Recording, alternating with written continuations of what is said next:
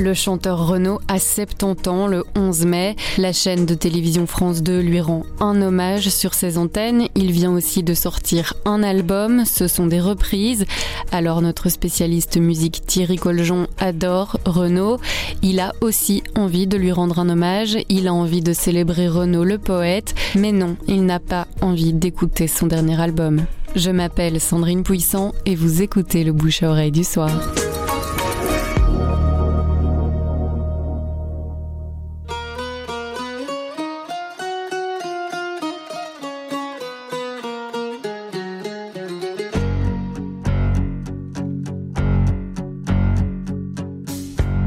Avec ma gueule de métèque, de juif de pâtre grec, mes cheveux aux quatre vents c'est pas un grand interprète, ça sera jamais une grande voix. C'est pas pour ça qu'on aime Renaud. On aime Renaud parce que c'est un grand poète et parce qu'il a une personnalité attachante. C'est quelqu'un d'une authenticité. Moi, je l'ai interviewé très souvent. Il m'a chaque fois ému par son honnêteté. Il reconnaît ses défauts. Il sait qu'il énerve. Il sait que bon, il a ses idées, qu'il se contredit dans ses idées. Voilà, cette honnêteté, moi, je l'admire. Avec ma bouche qui a bu, qui a embrassé mordu sans jamais assouvir sa faim. Le problème, et il en est également conscient, c'est qu'il a plus de voix. C'est fini. D'ailleurs, il a dit qu'il ferait pas de tournée. La dernière tournée, c'était tragique. On est dans le pathétique là maintenant. Je vais pas lui lancer des pierres. Il est artiste. Il a besoin d'être sur scène. La firme de disque n'arrêtait pas de le pousser en disant oui, mais Renaud, quand c'est que, je ne sais pas pourquoi il ne revient pas avec des nouveaux textes. Alors il reprend les gens qui, bon, il y a du Moustaki, euh, il y a du Brassens, euh, il y a du Reggiani, voilà, des gens qu'il aime. D'abord, euh, oui, c'est bien de rendre hommage à ces gens-là. Ça va peut-être permettre à un certain public plutôt jeune de découvrir des auteurs, des interprètes qu'il ne connaît pas. Mais ces versions à lui, elles sont catastrophiques, autant le dire.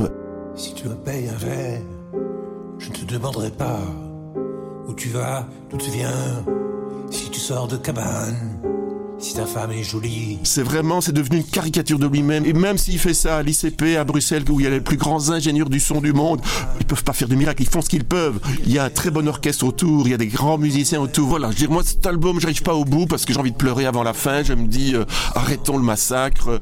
Oui, il a le droit de le sortir. Oui, il rend hommage, mais, euh, mais un poète, Renaud.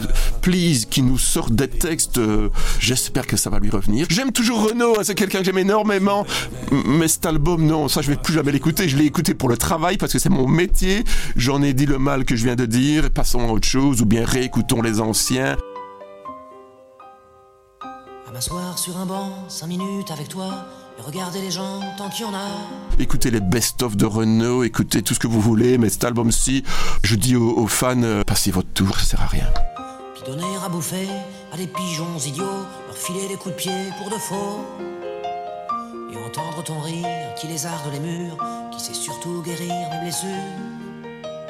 Te raconter un peu comment j'étais minot et bon bec fabuleux. Compliqué chez le marchand, car en sac et minto, caramel à un franc, et les Mistral gagnants. Le bouche à oreille, c'est un avis, une inspiration, une recommandation. C'est livré par un membre de la rédaction du soir. Vous nous trouverez sur notre site, notre application et votre plateforme de podcast préférée. À bientôt.